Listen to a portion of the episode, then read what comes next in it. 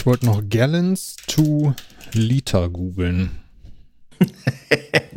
Machen wir jetzt hier ein äh, Stipp langsam 3 Quiz oder was? 36. So. Und was bringt uns diese Information? Tja, das erfährst du in der Folge.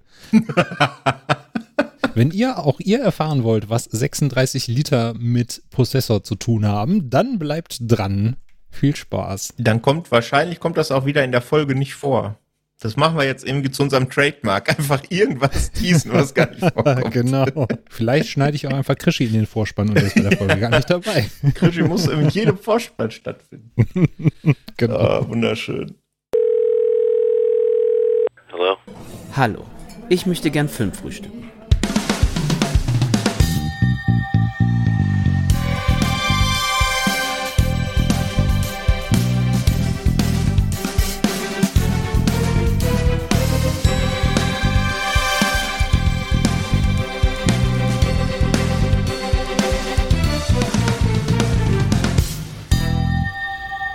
Moin Moin und herzlich willkommen zu einer neuen Folge Filmtoast Fokus. Hier ist der Daniel von filmtoast.de und heute zu einer plauschigen Zweierrunde darf ich den Patrick begrüßen. Grüß dich, Patrick. Hallo Daniel. Ja, wir haben uns heute zusammengefunden mit einem Kaltgetränk unserer Wahl, um auf die berühmten 0,5 Promille zu kommen. Wir haben ja alle den Film Der Rausch gesehen und da ist man auf der Höhe seiner Leistungsfähigkeit. Deswegen versuchen wir mal heute das äh, perfekte Beispiel dafür zu bieten. Wir haben nämlich einen Film, da muss man sich nämlich auch ganz schön konzentrieren, um äh, bei der Stange zu bleiben und ihn überhaupt zu verstehen. Wir gucken uns nämlich heute Possessor von Brandon Cronenberg einmal genauer an. Aber vorab würde ich sagen, bevor wir jetzt schon hier direkt ins Detail gehen, wie geht's dir denn, Patrick? Was hast du denn so zuletzt äh, gucken dürfen, außer Possessor vielleicht? Außer Possessor, da habe ich zuletzt geschaut Friday the 13th. Da mache ich gerade ein, ja, zum Teil Rewatch, zum Teil zum ersten Mal angucken mit meiner Freundin und wir sind jetzt beim siebten Teil angekommen. Der lief da gestern noch nach Possessor. Fazit zur Reihe bis dahin ist, dass es ein paar sehr gute gibt. Ein, zwei, die okay sind, aber und da zähle ich leider auch, muss ich gestehen, auch wenn ich jetzt wahrscheinlich gesteinigt werde, den ersten zu, der halt echt ganz schön langweilig ist heutzutage. ja.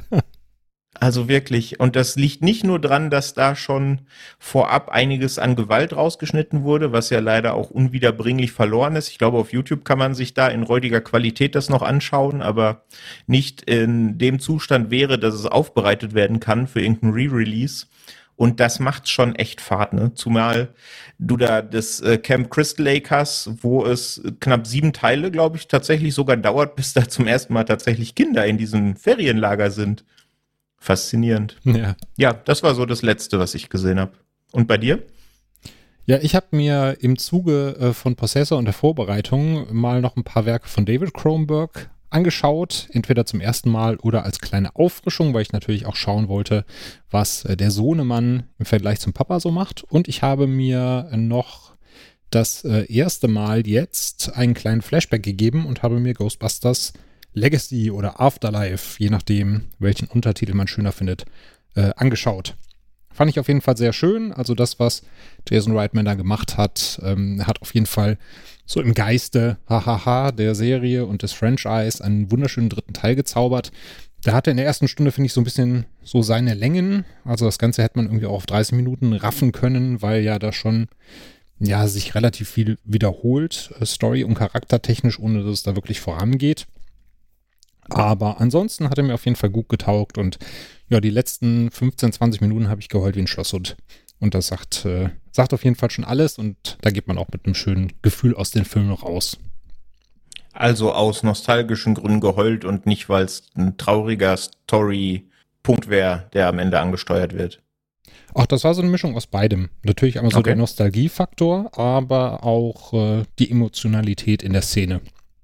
Ah, ich Ja. bin gespannt. Also mir fehlt er tatsächlich noch, Ah, aber okay. es wird, glaube ich, nicht mehr lange auf sich warten lassen.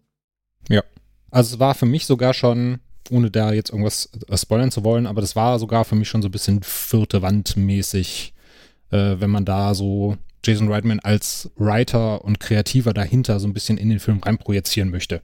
Äh, von daher, aber da können wir uns mal drüber austauschen, wenn du den nachgeholt hast. Machen wir. Sehr gut. Ja, mit dem unguten Gefühl äh, sind wir dann eher aus diesem Film rausgegangen, nämlich Possessor. Äh, ich habe gerade eben schon mal angesprochen, der wurde von äh, Brandon Cronenberg inszeniert und von ihm stammt auch das Drehbuch. Ja, und Brandon Cronenberg, der ist eben in dem Sinne kein Unbekannter, äh, weil sein Vater eine recht große Nummer ist. Das ist nämlich David Cronenberg. Und er ist so ein bisschen eigentlich äh, der, der Vater vielleicht sogar des äh, Body Horrors, ne, Patrick? Als das gilt er zumindest, ne, als Mitbegründer des äh, Body Horrors. Und ich sag mal so, ohne da jetzt zu viel vorwegnehmen zu wollen, da fällt offensichtlich der Apfel nicht weit vom Stamm. Genau. Äh, wobei ich ja glaube, dass, wenn man David Cronenberg selber fragen würde, er da gar nicht so begeistert von ist, ne, dass er, äh, dass er zu sehr dem Body Horror zugeordnet wird, weil er hat natürlich auch eine Menge andere Filme gemacht, ne, wenn man mal so seine Filmografie runterbetet. Da geht's ja, da sind ja auch so Sachen wie Eastern Promises oder sowas dabei, ne? Genau. Oder History of Violence, ja. Genau, die beiden wären mir jetzt direkt eingefallen und äh, Map to the Stars heißt er, glaube ich. Mhm. Der hat ja, wenn ich es richtig in Erinnerung habe, auch jetzt nicht viel mit Body Horror zu tun, sondern das waren ja eher so seine klassischen äh, Werke wie Die Fliege oder Rabbit wird er, glaube ich, ausgesprochen. Und das sind natürlich auch so seine ja, ikonischsten oder bekanntesten. Manche sagen auch seine besten. Äh, von daher wird er natürlich da immer noch so ein bisschen in dieser Schublade verortet. Aber wie du gesagt hast, zu Brand Chromebook. Der Apfel fällt nicht weit vom Stamm, denn in Possessor haben wir auch so ein paar Body-Horror-Elemente drinne. Und ob da auch ein bisschen mehr vom Papa drin steckt, das können wir gleich noch ein bisschen bequatschen. Zunächst gebe ich noch mal ein paar, paar allgemeine Infos zu Possessor an sich. Äh, das Ganze gilt als Sci-Fi-Horrorfilm, stammt aus dem Jahre 2020 und hat eine schöne, knackige Laufzeit von 104 Minuten. Und gerade nachdem ich jetzt äh, Ghostbusters geguckt habe, der irgendwie 2 Stunden 15 geht und jetzt mit dem lieben Simon in Nightmare Alley war, der 2 Stunden 30 geht, war das mal wieder wunderschön, einen Film zu sehen, der ein bisschen knackiger ausfällt und wo man sich nicht zwei plus Stunden einmal vor die Glotze schmeißen muss. Regie und Skript, wie gesagt, Brandon Cronenberg. Am Schnitt äh, saß Matthew Hannum, der auch den äh, anderen Brandon Cronenberg-Film, nämlich Antiviral, geschnitten hat. Zusätzlich saß er noch an Swiss Army Man und Enemy von Denis Villeneuve. An der Kamera, da haben wir Karim Hussein, der war auch bei Antiviral mit beteiligt und an dem wundervollen Film Hobo with a Shotgun. Patrick, ich weiß, du hast ihn gesehen. Ich habe den Titel gesehen und war direkt Feuer und Flamme, vor allem weil ja Rutger Hauer noch mitspielt. Wie gut ist Hobo with a Shotgun und sollte man sich den anschauen? Also ich finde schon, den sollte man schon anschauen. Bei mir ist er jetzt schon ein bisschen her, muss ich gestehen. Aber wenn ich mich recht entsinne, fällt der auch eher in die Kategorie, da ist es schon nicht verkehrt, wenn man vorher schon ein, zwei Bierchen getrunken hat, aber dann macht okay. der schon Spaß. Also ich verorte ihn irgendwie so Richtung Grindhouse. Ich bin mir aber gar nicht mehr ganz sicher, ob das noch stimmt oder ob mich da meine Erinnerung trügt. Also das Plakat sah auf jeden Fall nach Grindhouse aus. Und ich glaube, der äh, liebe Thomas, der eigentlich jetzt hier auch bei der Aufnahme dabei sein sollte, aber leider erkrankt ist, der hat den, glaube ich, auch relativ hoch verortet. Äh, wenn ich mich jetzt richtig erinnere, sogar vier Sterne. Und äh, der ist ja großer Grindhouse-Kenner oder sag mal Sympathisant, wenn man das so formulieren möchte. Von daher denke ich, geht das auf jeden Fall auch so ein bisschen in die Richtung. Ja, beim Possessor Score, da haben wir Jim Williams an der Klaviatur sitzen. Der ist vor allen Dingen für die Scores von Raw und äh, Titan bekannt oder Titane, ne, je nachdem, wie man es aussprechen möchte. Und da sieht man natürlich auch schon anhand dieser beiden Filme, die gehen auch eher ins Surreale, Brachiale und äh, das finden wir hier auch im Possessor vor. Von daher passt da die Wahl für den Score auf jeden Fall wie die Faust aus Auge. Im Cast haben wir Andrea Riseborough, die spielt hier Tassia Voss, die äh, kennt man aus Birdman und vor allen Dingen auch aus Mandy. Christopher Abbott haben wir mit dabei, der spielt hier den Colin, den äh, kennt man dann vielleicht aus First Man, den Film über Neil Armstrong und die Mondlandung. Habe ich noch nicht gesehen, aber sah auf jeden Fall auch sehr interessant aus. Und It Comes at Night, da war er auch mit aktiv. Dann haben wir Jennifer Jason Leigh, die spielt äh, die Chefin von Tassia mit dem wunderschönen Namen Girder. Der ist äh, hervorragend zum Aussprechen für uns Deutsche. Ähm, die ist zu sehen in The Hateful Eight und in Annihilation. Und dann haben wir noch dabei Sean Bean, der spielt hier den John Pass. Das ist ein CEO einer ja, äh, Data Mining Company. Und ich habe mir überlegt, ob ich jetzt hier die die schlechten Filme von ihm aufzähle, aber ich habe es dann doch gelassen, den Spaß mache ich mir nicht. Natürlich kennt man ihn primär aus Herr der Ringe, der äh, ersten Silent Hill-Verfilmung, denn die zweite lassen wir jetzt unter den Tisch fallen, und The Martian. Die Wertungen von Possessor, die sehen äh, ja recht gut aus. Bei Letterboxd sind wir bei einer 3,6 in der Durchschnittswertung. Die IMDb vergibt 6,5 und bei Rotten Tomatoes ganze 94 Prozent auf dem Tomatometer. Das sieht also schon sehr gut aus. Und wir empfehlen auf jeden Fall, wenn ihr den Film jetzt noch nicht kennt, wir werden natürlich wie gewohnt ein bisschen spoilern, schaut ihn euch gerne an, wenn ihr ihn in die Finger bekommen solltet. Ansonsten wird der Patrick nämlich jetzt äh, schon beginnen mit der Story einmal so ein bisschen rauszurücken und euch da auch so ein paar kleine Sachen schon mal verraten. Von daher, ab jetzt geht's in die Vollen, ihr seid gewarnt und ja, Patrick, worum geht's denn so ein bisschen in Possessor? Ja, wir gehen den Film ja gleich sowieso noch anhand der einzelnen Storybeats durch, aber ganz grob geht es in Possessor um eine Auftragskillerin namens Tassia Voss. Du hast es gerade schon gesagt, gespielt von Andrea Riceborough. Die bringt Menschen um und zwar nicht auf die herkömmliche Weise, sondern mit Hilfe eines Implantats und das ermächtigt sie, fremde Menschen zu übernehmen, sodass die dann diese Morde begehen. Und dann nach dem Mord im Idealfall begeht sie dann in Person von diesem Menschen Selbstmord, damit sie wieder in ihr eigenes Ich zurückkehrt und dann quasi keine Spuren hinterlassen hat, also der perfekte anonyme Auftragsmord, wenn man so will. Und ja, direkt zu Anfang der Geschichte gibt's einen Auftragsmord, äh, den wir gleich noch besprechen. Und dann geht die eigentliche Geschichte los, denn es soll ein ja, Konzernchef, du hast es gerade gesagt, gespielt von Chambin, umgebracht werden. Und zwar aus dem Grund, damit sein Stiefsohn das Imperium erben kann. Und das ist quasi dann jetzt diese, dieser Auftrag, den wir im Film sehen. Das klingt erstmal nach einem, ja, ganz normalen Thriller, wenn man so möchte, wenn nicht eben der Twist der Körperübernahme mit dazu kommt. Und da geht der Film auch direkt am Anfang komplett in die Vollen. Also das Erste, was wir sehen, ist eine Dame, die sich mal eben eine Nadel in den Kopf schiebt, an dem ein Kabel hängt und dann fängt sie an, an einer mysteriösen Drehscheibe so ein bisschen äh, nach rechts und links zu drehen, beziehungsweise das Ding aufzudrehen. Und das ruft anscheinend in ihr verschiedene Emotionen hervor. Also es fängt zunächst an zu lachen, dann ein bisschen an zu grinsen, dann bricht sie auf jeden Fall direkt in Tränen aus und dann geht's auch direkt weiter. Wir sind gerade irgendwie noch damit beschäftigt, die Situation einzuordnen. Und schon ist die Dame auf einer Party zugange, läuft auf einen Mann zu und sticht ihn brutal nieder. Und nicht eben nur einmal volle Kanne in den Hals, sondern wenn der Herr auf dem Boden liegt, wird er munter weiter auf ihn eingestochen. Der Einstieg, der hat es auf jeden Fall in sich, Patrick. Weißt du noch, wie du dich da gefühlt hast, als du das das erste Mal gesehen hast? Äh, also erstmal habe ich gedacht, ja Mensch, da sitze ich ja im genau richtigen Film. Sehr gut. ja, der Einstieg erinnert ja an eine merkwürdige Mischung aus Matrix und einem Slasher. Ne? Also der Mord an sich ist so eigentlich so ein typischer Slasher-Mord und dieses Pull Me Out, da dachte ich erst, dass es in so eine Richtung geht, so ein bisschen auch Richtung Inception, ne? dieses, dieses Dream within a Dream Ding, ne? dass irgendwie Träume gekapert werden und da vielleicht Morde begangen werden oder sowas in der Richtung. Also, dass es tatsächlich die ganze, der, der Mensch an sich übernommen wird, das habe ich da noch nicht geahnt. Ja, und ob das in der Szene schon sehr expliziten Gewaltgrad ist, dachte ich halt äh, zuerst genau das, was wir vorhin gesagt haben. Da fällt der Apfel wirklich nicht weit vom Stamm und offensichtlich hat auch der Sohnemann da ein Herz für praktische Effekte und das sollte ja der Rest des Films dann noch ja sehr eindrucksvoll bestätigen. Genau. Also du hast gerade schon was Richtiges gesagt. Äh, nachdem diese Tötung vollzogen worden ist, wie du es eben auch schon in der Story-Zusammenfassung gesagt hast, versucht eben dieser Charakter, den wir da sehen, diese Frau, ähm, die eine Hostess verkörpert, äh, sich selber zu erschießen. Ihr gelingt es aber nicht. Also sie scheint anzufangen zu zittern, sie hat Angst davor abzudrücken und muss dann erstmal auf die Polizei warten, bis die da ist, um denen aggressiv gegenüberzutreten, damit sie dann erschossen wird. Und dieses Pull Me Out, was du gesagt hast, das klingt schon so ein bisschen komisch, das klingt irgendwie verzerrt. Äh, man fragt sich schon irgendwie, was soll das und warum will sie sich dann erschießen?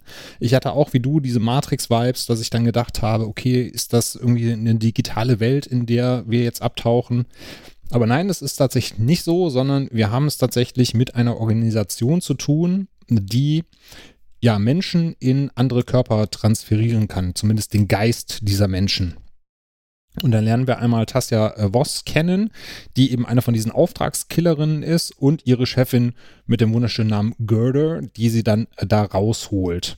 Und äh, das fand ich ein sehr schöner Kniff, der jetzt kommt, nämlich äh, Tassia muss danach Mementos identifizieren, also Gegenstände aus ihrem Leben und sie muss dann erklären, welche Gegenstände das sind und wie sie die zuordnen kann, damit sie eben zeigen kann, sie ist noch sie selber und sie kann sich noch an das Leben davor erinnern. Und da kommt nämlich ein Gegenstand, der ist äh, noch ganz wichtig. Äh, welcher ist das nämlich, Patrick? Ja, einer dieser Mementos ist eben ein Schmetterling, der äh, aus ihrer Kindheit stammt. Den hat sie nämlich als Kind getötet und weil ihr das dann direkt leid getan hat, hat sie ihn konserviert, eben hinter so in so ein kleines Glas-Etui konserviert. Und da sagt sie, dass sie sich eben daran erinnert, an dieses Ereignis aus ihrer Kindheit und dass ihr das heute noch leid tut und sie sich heute noch deswegen schlecht fühlt. Ja, und das ist dann auch etwas, was Görda gefällt, weil das wieder zeigt, ja, sie ist noch sie, sie hat noch keine großen Schäden von dieser Übernahme mitgenommen. Wir wissen da ja auch noch gar nicht, wie oft dieses, diese Morde schon stattgefunden haben, wie viele Menschen sie quasi schon übernommen hat. Und zum Schluss gibt's ja dann noch einen Gegenstand, ne? Also nach diesem Schmetterling muss sie noch einen Gegenstand identifizieren, den sie dann aber nicht erkennt und sie gar nicht zuordnen kann, dass sie ihn irgendwann mal besessen hat. Und auch das kommentiert dann Görder mit einem Very Good und äh, ja, grinst noch verschmitzt und das wird dann später im Film auch nochmal wichtig, diese Szene. Ja. Genau. Und auch der Schmetterling, eben was du gesagt hast, dieser, dieser letzte Satz, dass sie dass ihr das leid tut, was sie damit zum Schmetterling angetan hat. Den behalten wir im Hinterkopf, liebe Kinder. Der ist klausurrelevant fürs Ende, also schön merken. ja, und äh, Tassia, wir haben eben schon so ein bisschen gescherzt, weil unser Kollege Thomas im, im übertragenen Sinne formuliert hat, dass die Hauptfigur da ein bisschen blass ist in dem Film. Und äh, da mussten wir beide lachen, weil Tassia tatsächlich da wirklich kreidebleich aussieht. Die Dame sieht ja wirklich aus, als hätte sie da wochenlang das Sonnenlicht nicht gesehen. Und sie wirkt auf jeden Fall auch so ein bisschen müde, erschöpft. Sie sagt ihrer Chefin auch, sie braucht nur Auszeit, sie will sich um ihren Mann kümmern. Und dann wird uns nochmal gespiegelt, ja, eigentlich seid ihr ja getrennt, hast du das vergessen? Auch nochmal diese Komponente, erinnerst du dich an dein früheres Leben? Und wir erfahren dann eben, dass äh, Tassia einen Sohn und einen Mann hat, nämlich Michael, den Mann und den Sohn, der Ira heißt. Und sie will eben jetzt wieder ein bisschen mehr Zeit mit ihnen verbringen, um wieder zu connecten, um einfach wieder so ein bisschen in dieses Familienleben zurückzufinden und von der Arbeit ja so ein bisschen eine Auszeit zu nehmen und wieder Kraft zu tanken. Ja, und dann kommt es zum äh, Familienessen. Und äh, vor dem Familienessen findet eine sehr interessante Szene statt, Patrick. Nämlich sie steht vor ihrem Haus und muss erstmal wieder ihre Stimme finden. Wie fandst du denn diesen Kniff? Ja, genau, sie sagt da so ein paar Mal Hi Darling und I'm Starving oder sowas in der Richtung weil sie, ja, wie du gerade gesagt hast, ne, sie will ihre Stimme wiederfinden oder sie will wahrscheinlich, weil das ist ja dann Teil ihrer Arbeit, das lernen wir später, dass sie eben versucht, auch so ein bisschen die Habits oder auch die, die Sprache der Leute zu übernehmen, die sie da eben übernimmt. Und da versucht sie ein bisschen wieder zu sich selbst zu finden. Das habe ich beim ersten Mal aber gar nicht so richtig verstanden tatsächlich. Das kann, mag aber auch dran liegen, dass ich den beim Fantasy Filmfest das erste Mal gesehen habe in der OV und ich meine sogar ohne Untertitel. Deswegen war das alles ein bisschen arg kryptisch. Aber dann, wenn sie zum Abendessen kommt und wir dann den, ihren, ihren, ja, Mann, Ex-Mann, wie auch immer, Michael kennenlernen und ihren Sohn, dann wird's da, denke ich, deutlich. Ja, dass das so ein bisschen angefangen wird zu erzählen, dass sie sich selbst manchmal nicht mehr erkennt oder glaubt nicht mehr sie selbst zu sein. Ne? Genau. Und ich äh, finde gerade diesen Aspekt, wenn sie da versucht, nochmal in das eigene Sprachgefühl ranzukommen, zeigt eigentlich auch, dass sie ja schon weiter von sich selbst entfernt ist, als sie uns das weiß machen wollte in den vorherigen Szenen. Sie hat ja eigentlich auch einen britischen Akzent, und den muss sie da auch erstmal wieder rausarbeiten. Das fand ich auch super interessant, dass sie echt wirklich mal wieder versuchen musste, wie eine Britin zu klingen oder wie sie selbst zu klingen und dann eben auch an der Tür stand, als sie geöffnet wurde von ihrem Mann und dann auch wirklich wie auswendig aufgesagt, das, was sie gerade rezitiert hat, immer wieder durchgegangen ist, dass sie das eben dann nochmal punktgenau abliefert, nämlich dieses Hi Darling und wenn der Mann sagt, gibt Essen, I'm absolutely starving und dann geht's auch rein. Mhm. Und ich finde auch, ich weiß nicht, wie du da das Gefühl hattest, sie fühlt sich ja auch so komplett unwohl eigentlich zu Hause, oder? Also sie kommt ja nach Hause, um da abzuschalten, um mit ihrer Familie wieder eins zu werden, aber irgendwie wirkt sie da komplett abwesend. Genau, sie wirkt komplett abwesend, weil sie vermutlich noch ihren oder die Erlebnisse aus ihrem letzten Job verarbeiten muss und ja auch gar nicht mehr so richtig zu wissen scheint, was ihre Rolle da jetzt in der kleinen Familie ist. Ne? Es wird ja auch gar nicht so richtig klar. Weiß sie noch, dass sie eigentlich schon von ihrem Mann getrennt ist oder glaubt sie, sie kommt nach Hause in ein heiles Familienleben? Ne? Das lässt der Film ja auch so ein bisschen im Unklaren. Ich kann, ich kann ja mal reingrätschen. Und zwar gibt es da, was die Inszenierung angeht, auch ein wunderschönes Detail. Weil während wir äh, die erste Szene, als sie im Körper dieser Hostess steckt äh, und auch alle nachfolgenden Szenen, in der sie jemanden besitzt oder in ihm steckt, ähm, während wir die alle mit einer Steadicam gefilmt sehen, also sehr ruhig, sehr clean. Da wirkt in sich ruhend, während wir diese Szenen im Familienleben alle mit Handkamera gefilmt haben. Also das fand ich auch einen sehr spannenden Aspekt, dass wir gerade in den Szenen, wo sie eigentlich ruhen müsste, wo sie im Kreise der Familie, im Kreise der Liebsten ist, wo sie eigentlich ja so eine Basis haben müsste für ihr Leben, dass das eben die Szenen sind, die relativ hektisch in Anführungszeichen gefilmt sind. Das fand ich ganz spannend. Ja, exakt. Da hast du mir die Worte aus dem Mund genommen, die ich irgendwo ganz weit hinten vergraben hatte und auf die ich nicht mehr zugreifen konnte. Ich bin quasi in deinen, in deinen Geist eingedrungen, um die Worte zu finden. So sieht's aus, ja. Nee, das ist ja eigentlich ein ganz geschicktes Stilmittel, ne? Das äh, unterstreicht ja so ein bisschen dieses ja nicht wirklich äh, sich verorten können in der Situation und dieses Unwohlsein mit der Situation, was sie dann hat was dann natürlich auch äh, dahin führt zu dem, was dann später kommt, ne, dass sie eigentlich sich offensichtlich doch gar nicht mehr so nach diesem Familienleben sehnt, sondern eigentlich so wirklich Ruhe oder Erfüllung oder wie man es auch immer nennen möchte, nur in ihrem Job findet. Genau.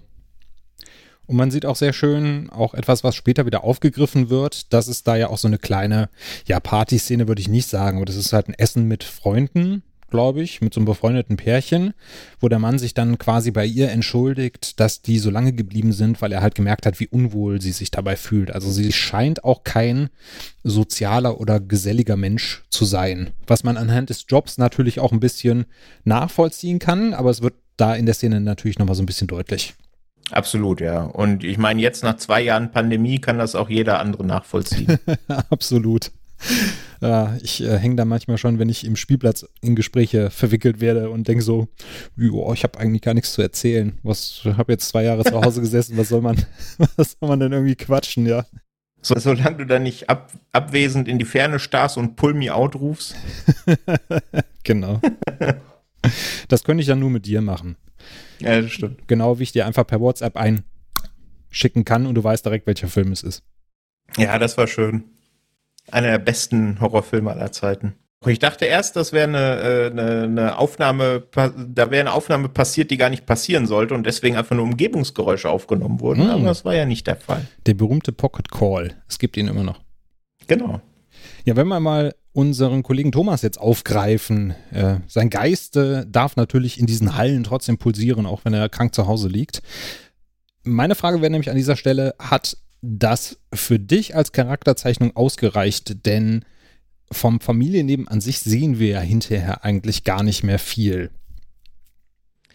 Ja, das stimmt. Ja, das ist so ein bisschen ähm, ja einer der Hauptkritikpunkte, die der Thomas zumindest laut, laut seiner Letterboxd Review hat, dass das, was dann am Ende passiert, zu dem wir nachher noch kommen, gar nicht so richtig Impact hat, weil wir gar nicht Gelegenheit haben, so sehr mit Tassia und ihrer Situation mitzufühlen. Und das verstehe ich schon. Aber ich glaube, das will Kronberg auch nicht wirklich, dass man zu sehr mit ihr mitfühlt, denn die Storyline erzählt ja eigentlich die Geschichte von eben Tassia, die offensichtlich aus einem vielleicht behüteten Familienverhältnis kommt und durch ihren Job dann immer mehr, ja, äh, entsozialisiert wird, immer mehr, äh, immer weniger Emotionen zeigt und immer mehr zur, ja, dann eben emotions- und empathielosen Killerin wird. Ne? Und ich glaube, deswegen hat sich Cronenberg auch entschieden, da nicht zu viel Character Building zu machen und sie dann eben gar nur ganz kurz in diesem Familienkontext zu zeigen, damit eben ja, das am Ende auch Sinn ergibt, was da passiert, auch mhm. wenn es dann vielleicht nicht die emotionale Wucht hat, als hätten wir sie jetzt eine Stunde vorher in diesem behüteten Familienumfeld kennengelernt. Aber mir hat das eigentlich gereicht, zumal ich finde, dass der Film mit seinen, ich glaube, 103 Minuten oder sowas in der Geschmacksrichtung eigentlich kein Gramm zu viel hat. Also der hat, finde ich, ein wahnsinnig gutes und straffes Pacing, so dass man sich wirklich in keiner Sekunde langweilt. Und mit mehr Charakterzeichnung hätte man den ja dann auf ja wahrscheinlich irgendwas um die 120 äh, wieder strecken müssen. Und dann wären wir wieder in die Gefilde gekommen, die du vorhin mit äh, Ghostbusters Legacy angesprochen hast. Und da sind wir uns ja, glaube ich, einig. Man ist auch mal froh, dass man gerade auch einen Genrefilm sieht, der die zwei Stunden nicht ankratzt. Und gerade dafür, dass er so einen flotten Einstieg hat, wo es wirklich direkt zur Sache geht, hätte ich das persönlich wahrscheinlich auch eher schade gefunden, wenn er dann eher nochmal eine schleppende Charakterzeichnung vornimmt. Also mir hat es auch vollkommen gereicht, aber ich kann auch vollkommen Thomas äh, Standpunkt nachvollziehen, dass ihm das halt zu wenig war, weil Tassia natürlich da relativ geringe Screentime im Privaten bekommt. Wobei ich halt auch sagen muss, dass die Schauspielleistung sowohl von ihr als auch eben äh, von äh, Kollege Christopher Abbott eben so gut ist, dass ich halt tatsächlich auch wirklich immer Tassia in ihm gesehen habe, in irgendeiner Art und Weise. Also es war für mich tatsächlich beim, beim Schauen des Films so, das war für mich eine Person, ein Charakter in einem Körper vereint. Aber zu dem Thema können wir jetzt kommen, denn es gibt eben ein neues Ziel für Tassia, die sich dann, als sie merkt, ja, mit dem Familienleben ist doch irgendwie ein bisschen anstrengend, wieder in die Arbeit stürzt. Und zwar ist das Colin Tate, der eben von Christopher Abbott gespielt wird. Ähm, magst du da gerne nochmal zusammenfassen, äh, wer Colin ist und in welchem Verhältnis er dann jetzt zu Tassia und der Operation steht? Ja, Colin Tate ist ein, ich glaube, das wird zumindest im Nebensatz gesagt, ehemals Drogenabhängiger, der aber jetzt so ein bisschen ins Leben zurückgefunden hat und bei der Firma desjenigen CEOs angestellt ist, der eben Ziel von diesem Job ist, von diesem Mordanschlag, von dieser Data Mining Company. Und da ist er angestellt und nicht nur das, er ist eben auch mit der Tochter des CEOs verbandelt und später erfährt man auch, über sie quasi ist er auch an den Job gekommen, aber er macht da ja einen relativ, ja, gering geschätzten Job, ne? Da kommen wir ja gleich noch zu, was so sein Daily Business ist. Mhm. Ja, aber deswegen ist er wahrscheinlich auch das Ziel dieser Aktion geworden, ne? weil er eine gewisse Bindung hat zu dem CEO und er wahrscheinlich auch, da kommen wir ja später auch noch zu, an ihn rankommt, um diesen Mordanschlag auszuüben, aber er halt auch so ein so kleines Licht ist, dass er da wahrscheinlich nicht direkt in Verdacht käme, da äh, ja ihm was Böses zu wollen, ne? Genau. Und die Organisation äh, sucht sich auch immer Personen aus für diese Übernahmen, die ja möglichst realistisch auch zu Tätern gemacht werden können. Du hast es gerade schon angesprochen, also Colin ist ein ehemaliger Drogenabhängiger, der aber auch ein Dealer geworden ist und der kommt eben an die Ava und wird eben ihr Dealer und versorgt sie mit Kokain und darüber verlieben die beiden sich dann. Dementsprechend ist er natürlich auch ihrem Vater so ein bisschen ein Dorn im Auge, aber der hat sich dann trotzdem von seiner Tochter bequatschen lassen, ihm da wirklich so den den lowsten aller lowen Jobs zu geben. Das wird irgendwann mal als unter Sweatshop-Niveau bezeichnet in dem Film. Mhm. Und wie gesagt, was das ist, das äh, klären wir gleich auf jeden Fall noch. Was ich besonders spannend fand, war dieses Worldbuilding, was hier betrieben wird, als wir äh, das neue Ziel mitgeteilt bekommen. Weil du siehst ja dann in dieser Szene, wo Gerda und äh, Voss da stehen, diesen riesigen Bildschirm oder diese riesige Leinwand, wo alles drauf gezeigt wird. Alles wird so in äh, Rot getaucht, äh, weil die Bilder auf alles, auch auf die Charaktere projiziert werden. Wir haben eben diese äh, Animus-ähnliche Apparatur. Also wer schon mal Assassin's Creed gespielt hat, da wird eben auch so eine Apparatur benutzt, um Menschen quasi in die Erinnerung ihrer Vorfahren zu schicken. Und das Ganze wird ja hier so auch so ähnlich ja, praktiziert, außer dass es eben die Gegenwart ist und nicht die Vergangenheit. So, der Krischi hat ja schon auf die Videospielreferenz gehofft. Ist wie Assassin's Creed Krischi. und was Görder noch sagt, was ich sehr spannend fand, ist, äh, dass sie ja auch in Ruhestand gehen möchte, wenn ich es richtig verstanden habe. Und dass eben die Firma auch so auf der Suche nach einer Nachfolgerin ist. Und nur ein bisschen Winke, Winke Richtung Boss macht, wenn du dich ganz gut anstellst, dann könnte der Job dir bald gehören, wenn ich da abtrete. Genau, das sagt sie ja, ne, dass sie quasi eine Nachfolgerin sucht. Ich schätze mal, sie wurde dann von dieser ominösen Firma damit beauftragt, ihre eigene Nachfolge zu sichern. Und das ist wahrscheinlich dann so ein bisschen die Voraussetzung, dass sie selbst abtreten darf. Sie sagt dann ja auch, glaube ich, dass sie in Tassia das gewisse Etwas entdeckt hat, da, dass sie eben ja besonders passend zu diesem Beruf macht, der ja offensichtlich sehr äh, ja anstrengend und sehr das Wesen verändernd sein kann, ne? je nachdem, wie tief man da einsteigt. Also das, sie scheint da ihre Nachfolgerin auszubilden, ja. Und an dieser Stelle muss ich mal ähm, Andrea Riceborough über den grünen Klee loben, was die schauspielerische Leistung angeht, weil wie sie da mit wenigen bis gar keinen Worten steht und diese Mischung aus ja, Entkräftung, innerlicher Zerrissenheit, aber trotzdem diesem Nachgeben, weil sie diesen Job haben möchte, wie sie das vereint und wirklich nur zu Gerda guckt mit einem kleinen Kopfnicken, aber gleichzeitig aussieht wie ein gebeutelter Hund, wie sie das spielt, fand ich wirklich großartig. Ja, stimme ich dir absolut zu. Ja, und allgemein die Inszenierung und das Artdesign, äh, da finde ich, da ist eine, eine wunderschöne Mischung da aus ja recht zukunftsnahem Sci-Fi, wenn man das so sagen möchte, weil alles schon so ein bisschen aussieht, als könnte das in der Zukunft genauso aussehen, aber wir haben auch so ein paar Vintage- Aspekte mit dabei. Und Brandon Cronenberg sagt selber von sich, er hat das Ganze in einem alternativen 2008 angesiedelt. Also für ihn ist es quasi so ein bisschen unsere Zukunft, gleichzeitig auch ein bisschen unsere Vergangenheit. Also so eine alternative Zeitlinie, die er da geschaffen hat. Wie hat dir denn so das äh, Art Design gefallen und die Inszenierung, in der das Ganze so vorgetragen wurde? Ja, mega gut. Also ich habe da sowieso einen kleinen Softspot für, für diese Verquickung aus Sci-Fi und Retro, die eben dazu führt, dass man gar nicht so richtig weiß, wann soll denn das jetzt spielen. Im Film wird es ja auch gar nicht gesagt, ne? das sagt Cronenberg ja selber nur im, im Interview, hm. dass das so ein bisschen 2008 ist, weil ich glaube 2008 weil er das grob da geschrieben hat und dass irgendwann äh, unsere Zeitlinie nach rechts abgebogen ist und die Prozessor-Zeitlinie nach links. Ne? Und deswegen ist es so ein bisschen ein alternatives 2008.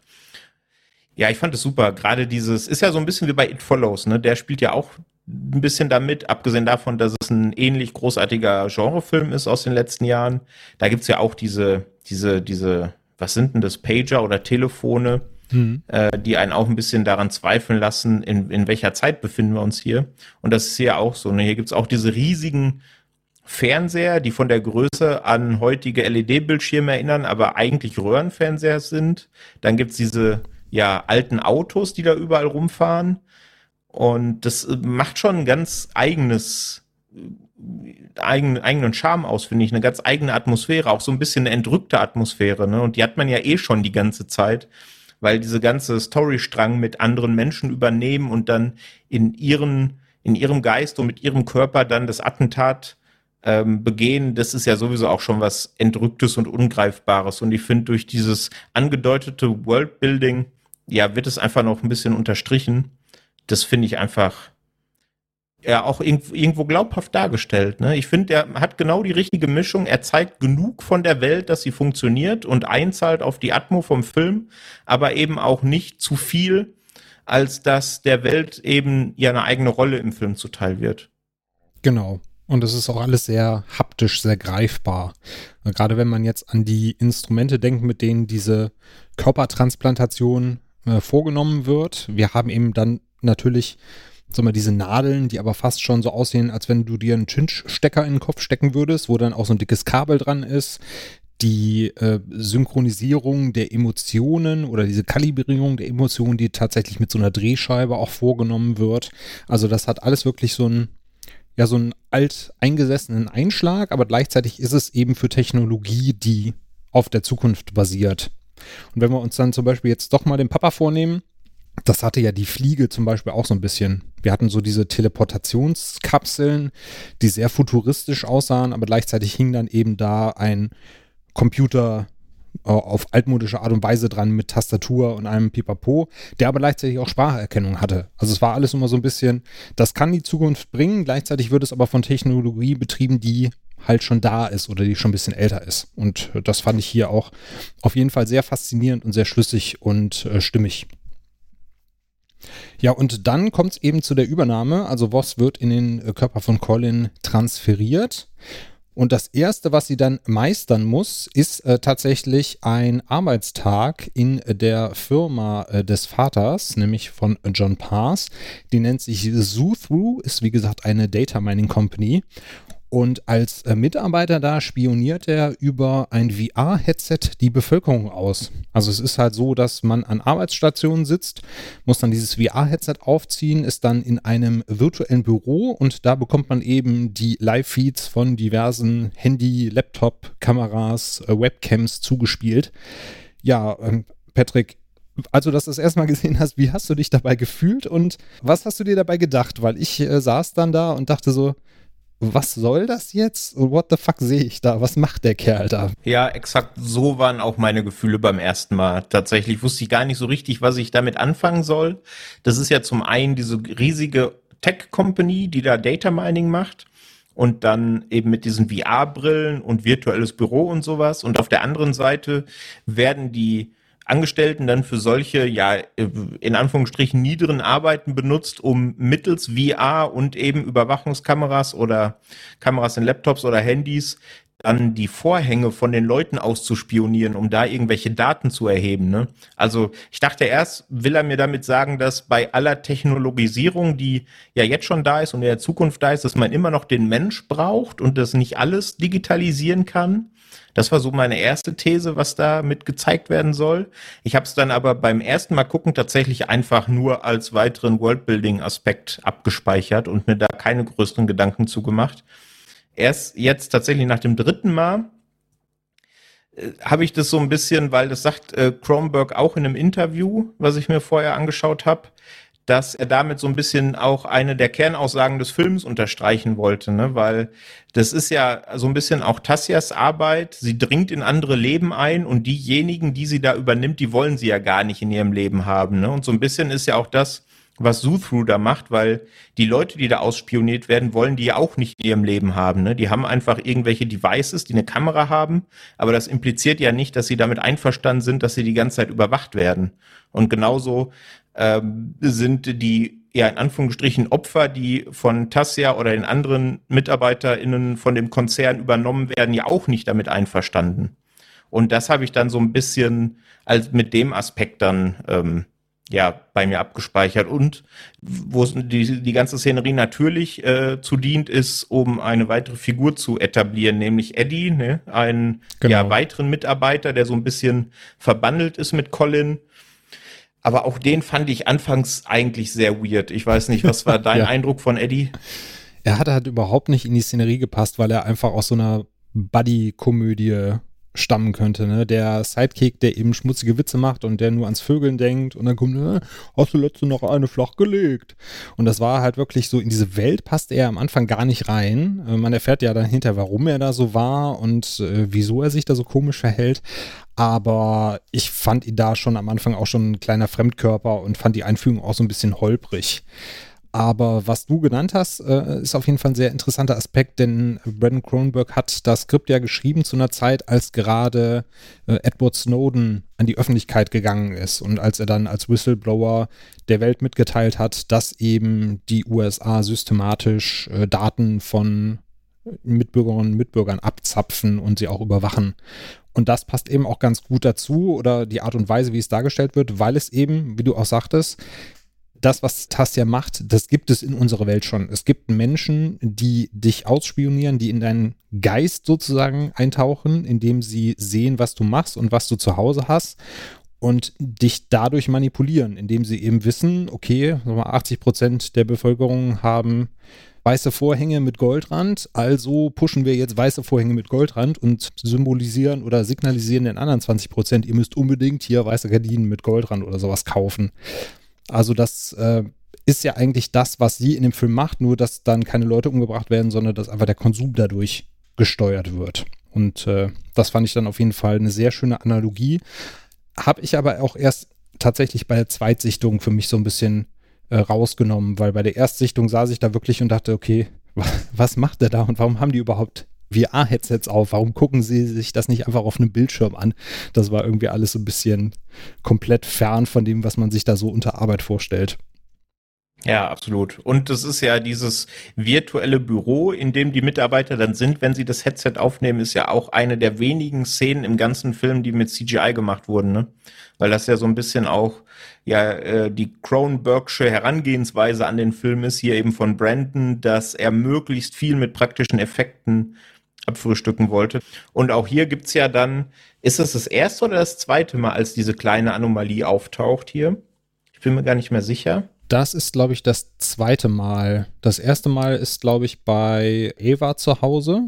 Oder bei Colin und Eva zu Hause, die wohnen ja zusammen. Mhm. Äh, in der Küche, da fällt ihm das auf, dass es eben so ein kleines Staubteilchen gibt, was vor ihm schwebt und äh, vibriert. Und äh, das kommt hier das zweite Mal, genau.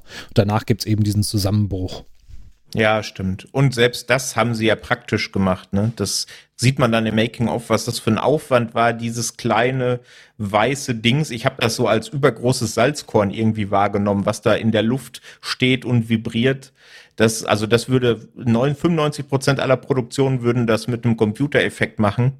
Aber Cronenberg will das einfach praktisch haben. Und also hier fällt es vielleicht nicht unbedingt auf, aber später gibt es ja noch ein paar Szenen, in denen das dann wirklich zur ja, Haptik und Greifbarkeit des ganzen Films beiträgt. Auf jeden Fall. Und allein die Idee ist ja schon super. Also das, äh, ja, das Staubkorn oder der Fussel oder was auch immer es sein soll, das wird ja durch Audioschwingungen in der Luft gehalten. Also da wurden ja wirklich drüber und drunter kleine Mini-Boxen äh, installiert und das Ganze wurde dann eben durch Sound äh, in Schwingung versetzt und auch durch Sound schweben gelassen. Das fand ich sehr eindrucksvoll. Genau, und das hat doch, wenn ich mich recht entsinne, dazu geführt, dass die kabellosen Verbindungen der Mikrofone und der Kameras nicht mehr funktioniert haben, ne? Genau. Dass es da Interferenzen gab und dass die tatsächlich das trotzdem aber praktisch durchziehen wollten und deswegen eben für diese ein, zwei Szenen, in denen dieses Partikelchen vorkommt, dann einfach Kabelverbindungen angeschlossen haben. Genau. Verrückt. In heutigen Produktionen wird halt viel mit Wi-Fi gearbeitet, weil eben kaum noch was Kabel hat, was natürlich bei so einer äh, Filmproduktion auch sehr viele Vorteile hat. Und äh, dadurch, dass eben diese Schwingungen oder sag mal, die, diese Herzfrequenz, äh, die da angesteuert wurde, eben dazu geführt hat, dass das Wi-Fi gestört wurde, mussten sie eben alles verkabeln und ein paar, da ein paar Kabel ranschweißen, wo eigentlich keine ran sollen. Das fand ich auch sehr spannend. Ja, jetzt haben wir so das Worldbuilding so aus nächster äh, Nähe äh, erlebt. Wir haben auch so ein bisschen in Collins Arbeitsalltag reinblicken können. Und dann kommt es ja das erste Mal zum Kampf der Identitäten, habe ich das so ein bisschen hier übertitelt. Nämlich äh, Voss in Collins Körper bricht so ein bisschen zusammen nach dieser zweiten Partikelszene. Sie weiß, irgendwas stimmt mit ihr nicht oder mit ihm natürlich auch. Und wir sehen auf einmal Colin in seinem Geist, wie er in einen Spiegel blickt und dort sieht er nicht nur sich, sondern auch Voss und kann jetzt auch in ihre Gedanken ein bisschen reinschauen und sieht zum ersten Mal auch ihren äh, Sohn. Colin scheint sich irgendwie wehren zu können oder zumindest sich bewusst zu sein, dass da noch jemand in seinem Kopf äh, drin steckt. Und dann kommt etwas, was sich auch so ein bisschen durch diesen Film zieht, nämlich Voss versucht in Collins Körper wieder die Hoheit zu erlangen, indem sie ja, Sex dafür nutzt, nämlich mit Ava und dann mit äh, seinem Körper ein bisschen verschmilzt. Äh, wie hast du denn die Szene wahrgenommen, Patrick? Weil da gibt es ja auch eine Sequenz, die dann da gezeigt wird, die wird wahrscheinlich dann beim einen oder anderen so ein bisschen äh, aufhorchen lassen. Ja, ich überlege gerade, wie weird das für ZuhörerInnen klingen muss, wenn wir über die Szene reden, wenn man den Film nicht gesehen hat, dass sie Sex mit Ava dazu nutzt, um Hoheit über den Körper von Colin zu bekommen. Ja, das ist auf jeden Fall so verschachtelt wie der Film, der uns hier heute präsentiert wird. Absolut, ja. Ich glaube, das ist doch auch äh, diese Szenerie, in der man auch so ein bisschen merkt, dass Voss auch noch ein bisschen durchscheint. Ne? Ist es nicht auch diese Szene, in der man sieht, wie sie einen Apfel schneidet und wenn man aufgepasst hat, merkt man, dass das dieselbe, für mich komische, aber ich weiß, dass Leute das so machen, Art ist, einen Apfel zu essen, wie Voss schon in einer, ja, ich glaube, in der Eingangsszene äh, vom Film den Apfel gegessen hat? Genau, das müsste, glaube ich, davor gewesen sein. Ja, auch in der Küche, genau. Da fängt, äh, fängt Colin nämlich an, den Apfel zu schneiden und schneidet ihn halt genauso wie Voss, als sie mit ihrem Sohn am Tisch saß. Mhm. Ja, Genau, ja, und beim, beim Sex, also da haben wir dann auch zumindest so ein, so ein bisschen die Transgender-Thematik, die auch hier im Film mit aufgegriffen wird, was jetzt die Identität und den eigenen Körper angeht. Das stimmt, ja. Weil Voss nämlich in einer Szene dann auf einmal den Penis von Colin am Körper hat. Also man sieht dann wirklich, wie Colin und Ava Sex haben und äh, dann auf einmal wie Voss erscheint und dann eben mit einem Gemächt ausgestattet ist. Und das passt auch ganz gut zu einer Szene, die wir vorher sehen, wo sie im Badezimmer steht und sich erstmal ihren neuen Körper anguckt und auch erstmal in die Hose schaut, was denn unten alles los ist. Das fand ich auf jeden Fall, auf jeden Fall auch etwas, wo ich dachte, okay, ja, warum soll da eine Frau nicht auch erstmal das Bedürfnis haben zu gucken, wie sie da unten jetzt ausgestattet ist? Ja, absolut. Und Kronberg hatte das ja initial im Skript, diese Szene, ne, dass Voss da durchscheint, also man den Körper von Andrea Riceborough sieht und dann eben sie bemerkt und wir als Zuschauer auch bemerken, dass sie einen Penis hat, hat das dann aber aus dem Film geschnitten. Und ich glaube, erst als er sich dann mit Andrea Riceborough unterhalten hat, wie so ihre Charakter aus, ausgelegt wird, was passiert im Film, kam sie selber mit der Idee ums Eck ne, und dann hat er es wieder reingenommen. Hm. So, interessanter Punkt, den schreibe ich mir mal auf. Und da habe ich hier auch schon zufällig was in der Hinterhand. Tada! Mal eben schnell was aus der Feder gezaubert. Genau, und das ist ja auch einer der Punkte, weswegen der Film gerade auch in Amerika unter Possessor Uncut läuft, ne? Weil es eine geschnittene Version gibt, die dann das R-Rating bekommen hat und eine ungeschnittene. Und da sind, glaube ich, ein, zwei Gewaltspitzen auch entfernt, aber auch die, ich glaube, es sind in Summe zwei Szenen, in denen man das männliche Geschlechtsteil frontal sieht.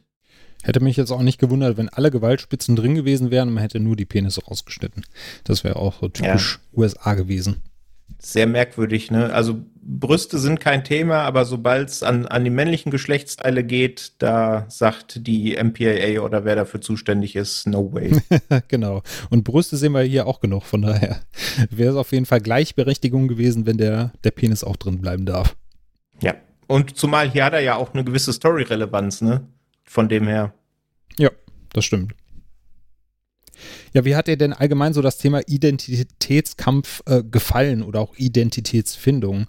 Ich fand nämlich das sehr spannend, dass Brandon Kronberg auch selber erzählt, dass äh, das zu einer Zeit stattgefunden hat, wo er auch so ein bisschen mit der eigenen Identität zu kämpfen hatte und das deswegen auch so als Grundlage genommen hat für den Film. Ja, gerade jetzt bei dieser, bei dieser Sexszene, da kommt es natürlich absolut zum Vorschein, ne? dass äh, quasi die beiden Körper, also Tassia und, und Colin mehr oder minder beginnen zu verschmelzen und das hier bemerkt man, dass das eben schlicht das Hauptthema vom Film ist. Ne? Vorhin wussten wir schon, dass Tassia offensichtlich Probleme damit hat, dann in ihr eigenes Ich zurückzufinden. Und jetzt wissen wir auch weswegen, weil eben ja mit fortschreitender Dauer dieser Übernahme eben die Grenze auch verschwimmt. Ne? Das ist so ein bisschen, ich glaube, im Film nennen sie es Durchbluten von den einzelnen Persönlichkeiten. Genau. Und äh, das dann nicht mehr richtig trennscharf ist. Und ja, zwischen, also am Anfang wird ja auch etabliert, dass Voss Zuckung hat in, in, ihrem, in ihrem linken Arm, glaube ich, und die hat ja äh, Colin dann in dieser Szenerie auch. Ist ja auch wieder so ein Punkt, wo das durchscheint. Mhm. Ähm, und man merkt ja auch, dass sie offensichtlich beginnt, so habe ich jetzt auch diese Szene ein bisschen interpretiert, Gefallen daran zu finden, an dem Ganzen. Ne? Also einmal an dem Übernehmen von anderen Körpern, aber auch scheinbar in das Schlüpfen der anderen Geschlechterrolle. Genau, auf jeden Fall. Gerade weil das für sie ja auch so eine Art ja, Machtbefriedigung bedeutet und die innere Ruhe, einfach jemand anderes sein zu können und nicht sie selber sein zu müssen, auch mit der Verantwortung, die sie hat gegenüber ihrer Familie, dass sie da natürlich auch dann so ein bisschen ausbrechen kann. Genau, was, ja. was natürlich auch etwas ist, wo wir uns, glaube ich, alle mit identifizieren können. Also sowohl eben dieses, ich darf aus meiner gewohnten Rolle ausbrechen oder ich, ich habe einen Ort, an dem ich so sein kann, wie ich bin und keine bestimmte Rolle einnehmen muss, frei von jeglicher Verantwortung, aber auch generell so diese Identitätslosigkeit, die da manchmal mit einhergeht. Also gerade wenn ich so an meine eigene Vita denke, das wird jeder schon mal gehabt haben, wenn jetzt zum Beispiel eine langjährige Beziehung in die Brüche geht und man auf einmal dann wirklich ohne alles dasteht, der Freundeskreis vielleicht auch nicht versteht, was einen da jetzt geritten hat und warum man äh, sein Leben wegwirft, äh, dann hängt man auch erstmal da und muss erstmal schauen, wer bin ich eigentlich? Und dann klammert man sich eben an ja Dinge, die einen irgendwie noch an den Alltag binden oder die einen ausmachen. Mhm. Ich weiß mal, bei mir war das mal so, ich habe dann ein bestimmtes Album drei Monate rauf und runter gehört. Das war quasi so mein Anker, mein Memento, das ich dann hatte, äh, wo man dann wirklich sich dran festhalten konnte und man wusste halt, wenn man irgendwie sich verliert oder nicht mehr weiß, was einen ausmacht, dann hört man eben dieses Album oder dann schaut man einen bestimmten Film oder sowas. Und das finde ich, wird hier eigentlich auch ganz gut dargestellt. Da kann sich, glaube ich, auch jeder so ein bisschen mit identifizieren. Mhm. Ja, aber Tassia bzw. Colin, die sollen ihr Ziel ja nicht außer Augen verlieren. Es geht ja immer noch darum, einen Menschen um die Ecke zu bringen. Und die Gelegenheit gibt es dann auf der Party von John Pass. Der wohnt nämlich in einer wundervollen, prunkvollen Villa. Wird hier, wie gesagt, gespielt von Sean Bean. Und der Typ, der ist ein Arschloch erster Güte, wenn man so sagen möchte. Patrick, äh, lass uns dann mal über die Schauspielleistung reden, sowohl die von Sean Bean als auch natürlich die von Christopher Abbott, die sich hier richtig in die Haare kriegen. Wenn du jetzt mal die Sympathieskala von 1 bis 10 nimmst, wo ist denn John Pass bei dir da gelandet nach dieser Szene? Uff, also Sympathieskala an sich, wie die Figur in der echten Welt wirken würde, da ist es, glaube ich, eine Minus 1. Also mit solchen Leuten, die sich selbst überhöhen, auch wenn sie vielleicht in Gänsefüßchen sich es selber verdient haben, was man ja auch immer in Frage stellen kann und sollte, da habe ich immer eine schwere Zeit mit. Sowas kann ich nicht leiden persönlich und dementsprechend in Filmen nehme ich es wahr und hoffe dann, dass es denen später, dass die die Quittung dafür bekommen für das Verhalten. Das bekommt er ja hier aber aus einer darstellerischen Sicht großartig. Also Sean Bean hatte ja nicht viel Screentime. Ne? Also es ist ja so ein bisschen, hat er ja häufiger, ne? wenig Screentime und dann stirbt er einen grausamen Tod. Äh, aber ich finde, in den paar Minuten hat er eine sehr einnehmende Präsenz, ne? Und das, das kann er einfach. Und er spielt eben dieses empathielose Konzernarschloch einfach, ja, wahnsinnig überzeugend, ne? Irgendwie als dann Ava mit Colin dann zur Party kommt und sie das erste Mal dann auf ihn treffen, dann stellt er ihn ja den Leuten, mit denen er gerade redet, so vor und sagt, äh, dass er ja jetzt eine Arbeit für ihn gefunden hat, die seinem Skillset entspricht und ihn nicht überfordert. Ne? Und das ist ja wirklich so, das ist ja schon nicht durch die Blume, sondern das ist eigentlich frontal. Du bist ein Idiot und ich will eigentlich nicht, dass meine Tochter mit dir verkehrt. ja. Absolut, ja. Ja, gerade auch so seine, seine Darstellung des sehr äh, zynischen, ironischen Patriarchen fand ich auch sehr gelungen. Auch wenn Ava und Colin den Raum betreten und er dann sagt, ach Schatz, ich war gerade dabei, meinen Kollegen hier äh, zu, zu erklären oder darüber zu philosophieren, wie Väter äh, ihre äh, ihre Vaterrolle in den Sand setzen oder ihre Kinder verkommen lassen oder sowas. Und da trittst du herein, so nach dem Motto, ach guck mal hier, was ich da für einen Scheiß angerichtet habe, da kommt sie mit ihrem Loser-Typen. Ja. Und auch so, was du gesagt hast, äh, dass ihn dann natürlich auch noch fragt, ob ihn der Job denn vielleicht doch überfordert, ob man da irgendwie doch noch was anderes für ihn finden sollte, ist natürlich dann sehr durch die Blume äh, gesagt, was er da von ihm hält. Aber das Schöne ist, Tassia kann das so ein bisschen als Aufhänger nutzen und äh, macht ihm dann eine Szene sondersgleichen, die ich auch sehr eindrucksvoll fand, wo dann Colin den Patriarchen und Mann des Hauses so ein bisschen angeht, äh, so tut, als wenn er betrunken wäre und der Satz, der immer noch nachhalt für mich ist, I'm a fucking giant. Das fand ich so einfach großartig auf den Punkt gebracht. So nach dem Motto, ich beschimpfe ihn einfach nicht nur, um rausgeschmissen zu werden, sondern ich weiß eigentlich schon, was kommt und du bist der Meinung, ich bin nichts, aber du wirst schon sehen, was du davon hast. Und einfach dieser Satz, I'm a fucking giant, der ihm dann hinterher wirklich nochmal so richtig auf die Füße fällt, fand ich absolut großartig. Mhm. Ja, und dann äh, kommt es äh, zu einer wunderschönen Gewaltspitze, die du eben schon angesprochen hast, nämlich äh, Tassia schleicht sich in Collins Körper nochmal auf die Party, nachdem diese schon vorbei ist. Und äh, statt der beigefügten Pistole nimmt sie sich einen Schürhaken und stellt äh, John Pass beim Abendaperitif. Äh, magst du mal beschreiben, was uns da als Zuschauer erwartet? Also grundsätzlich hat ja Tassia in der Gestalt von dem, den Menschen, die sie dann eben übernimmt, ja immer eine Pistole dabei. Ne? Das wird ja am Anfang schon thematisiert bei ihrem ersten Job, den sie ja dann mit einem Messer ausführt, statt mit der Pistole, wo mhm. sie ja dann von Görder auch gefragt wird, warum nutzt die, du die Pistole nicht? Und das macht sie ja auch nicht, denn sie nimmt eben den Schürhaken, der da steht, und schlägt damit auf ihn ein. Und zwar so, dass er dann eben am Boden kauert und dann äh, sticht sie quasi in seinen Mund.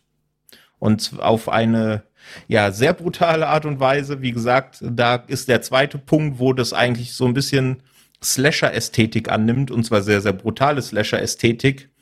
Denn sie dreht dann den Schürhaken auch im Mund, sodass die Zähne ja durchbrechen und rausbrechen. Sehr, sehr eklige Szene und hält auch voll drauf die Kamera.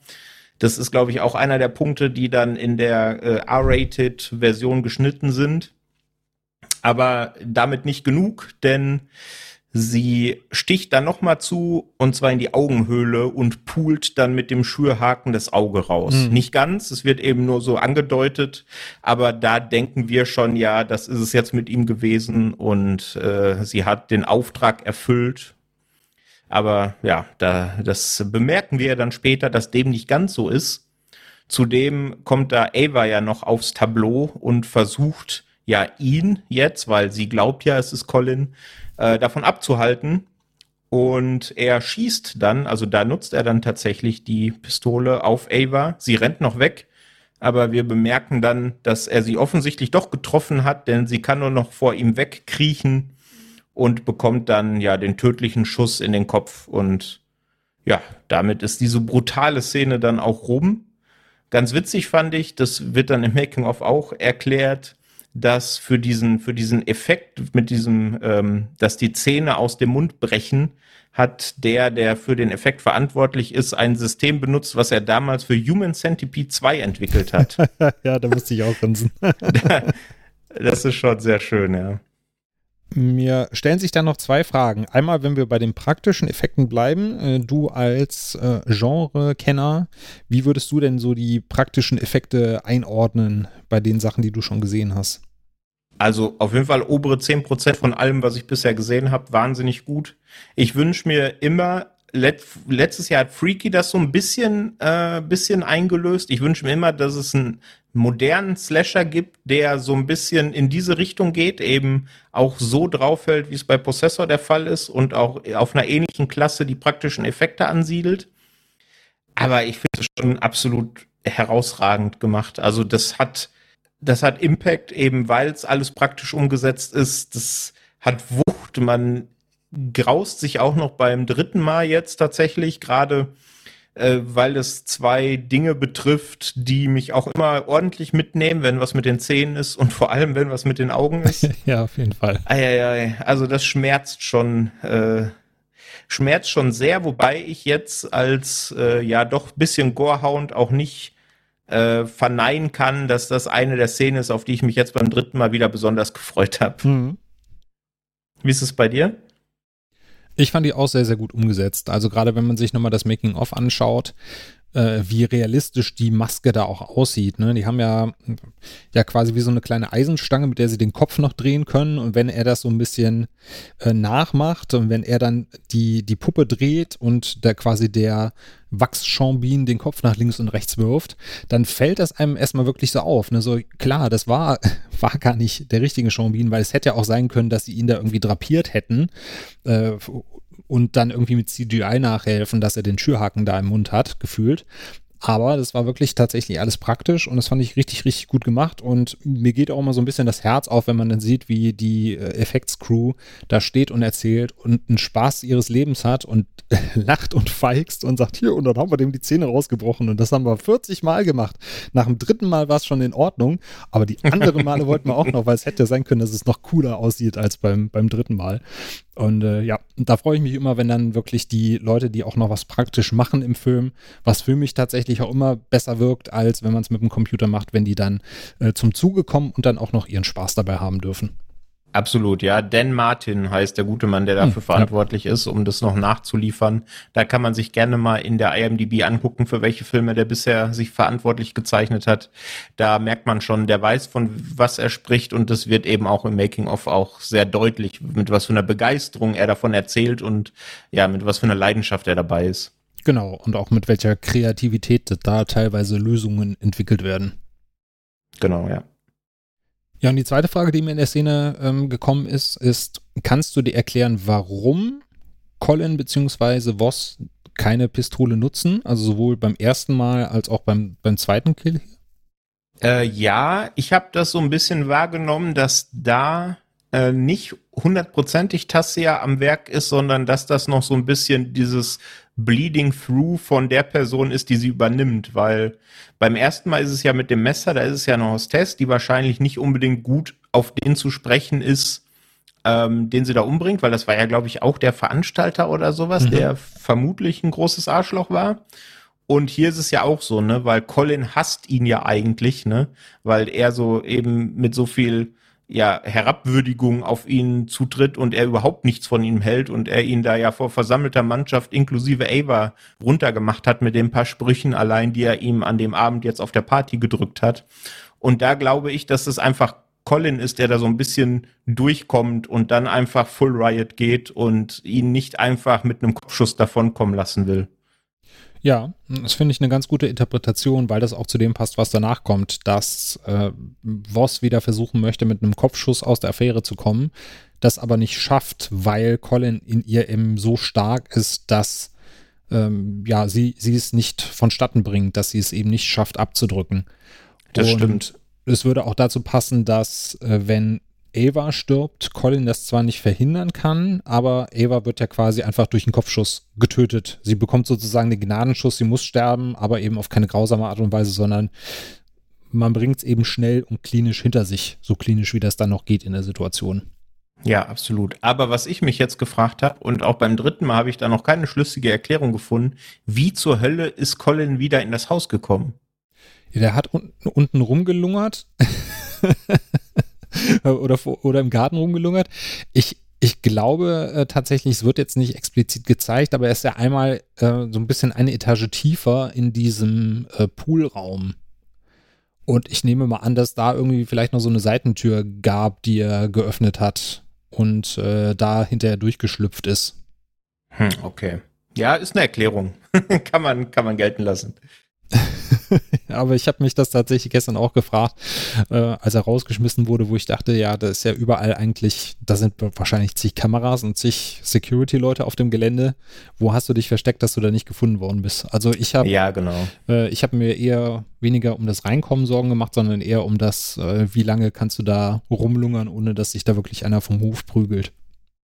Ja, das. Aber gut, dass du es jetzt sagst mit dem Poolraum, weil das ist eine von den Extended Scenes oder Deleted Scenes, mm, ja. die auf der Blu-ray zu sehen sind.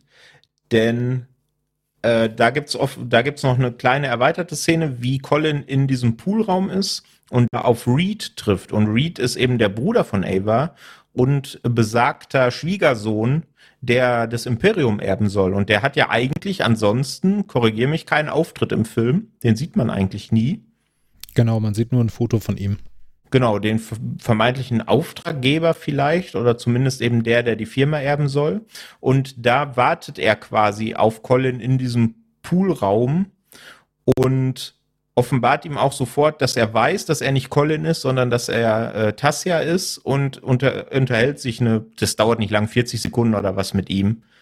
Ja, genau. Also diese Szene gibt's da noch. Ich verstehe aber, warum die deleted wurde, weil wenn das die einzige Szene mit Reed ist, dann ergibt die keinen Sinn, weil in einer Szene kannst du ja seinen Charakter nicht aufbauen und dann lieber so wie es jetzt ist, dass er komplett im Hintergrund bleibt, weil die Motivation dazu, die spielt ja eigentlich auch gar keine Rolle. Genau, richtig. Zumal dadurch, dass er nicht gezeigt wird, ähm, die Motivation ja auch ein bisschen in die Richtung gehen kann, dass die Firma den Auftrag auch angenommen hat, um selber quasi einen ja, Maulwurf oder jemanden, den man kontrollieren kann, in diesem Konzern zu installieren. Also denen geht es ja auch darum, ihre eigene Macht so ein bisschen auszuspielen, weil die natürlich auch im Data-Business unterwegs sind. Nicht nur im äh, Menschenübernehmen-Business, sondern auch im Data-Business. Und da ist Sofu natürlich ein Konkurrent, dem man da gerne sich einverleiben möchte. Mhm. Colin hat, wie gesagt, dann jetzt auch äh, den Kampf, den inneren Kampf so ein bisschen äh, gewonnen, kann Voss davon abhalten, äh, sich einen Kopfschuss zu verpassen und beschädigt dann mit einem Glassplitter, den er findet, den Transmitter in seinem Kopf. Und jetzt haben wir den Fall, dass Voss so ein bisschen gefangen ist und immer zwischendurch mal ein bisschen ausbricht. Und gleichzeitig kommt jetzt auch noch mal der eben angesprochene Kumpanu äh, Eddie um die Ecke, den äh, wir kennenlernen durften. Und der entpuppt sich nämlich jetzt auch als Agent, der in Eddies Körper unterwegs ist, um Voss ähm, ja wieder salonfähig zu machen, wenn man so sagen möchte, zu reparieren. Und da kommt eine, beziehungsweise kommen zwei schöne Merkmale für mich. Einmal erfährt man so ein bisschen mehr über Gerda, dass sie äh, Voss anscheinend jetzt in Collins Körper lassen möchte, obwohl das für sie gefährlich ist, weil sie sagt, sie soll sich da mal schön herauskämpfen wie das gemeint ist, das können wir gleich noch diskutieren. Und es gibt eine wunderschöne Szene, die jetzt auch praktisch gemacht ist, nämlich Colin zieht äh, Tassia im wahrsten Sinne des Wortes die Maske herunter. Wie hat dir denn die Szene gefallen, Patrick?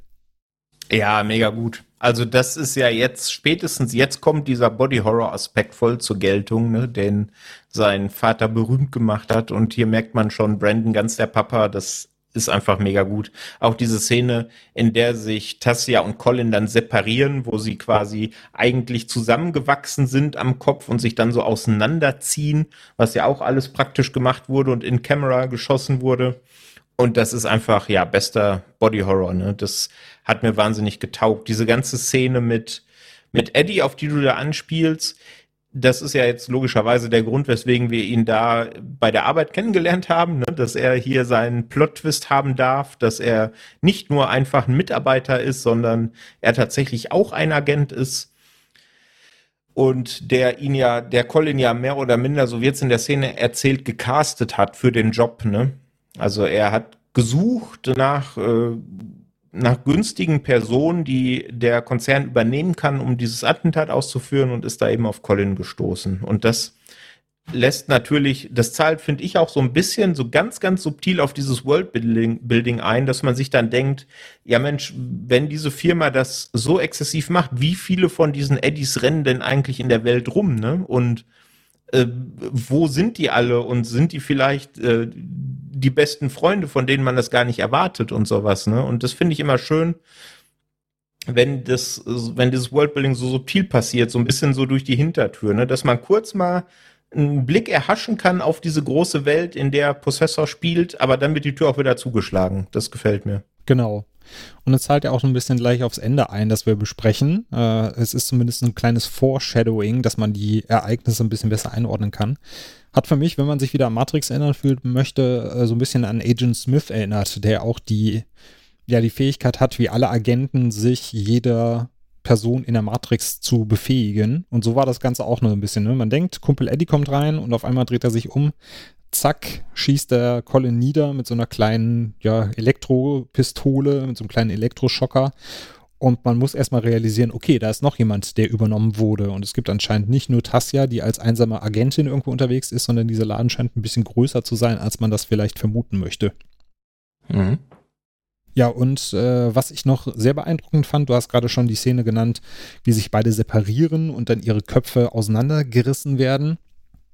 Aber es gibt noch die Szene, wie ähm, Colin sich quasi an Tassia heranschleicht. Also sie liegt äh, in ihrem ja, in ihrem Gedankenpalast, wenn man es mal so bezeichnen möchte, auf einem Bett und äh, ist gerade noch ein bisschen außer Gefecht gesetzt und man sieht dann eben in äh, Schnitten, wie Colin in seinen Gedanken sich an sie heranschleicht, sich auf sie setzt, äh, anfängt sie zu strangulieren und ihren Kopf eindrückt, um dann gleichzeitig quasi so ihre Maske, also ihr Gesicht auseinanderzureißen.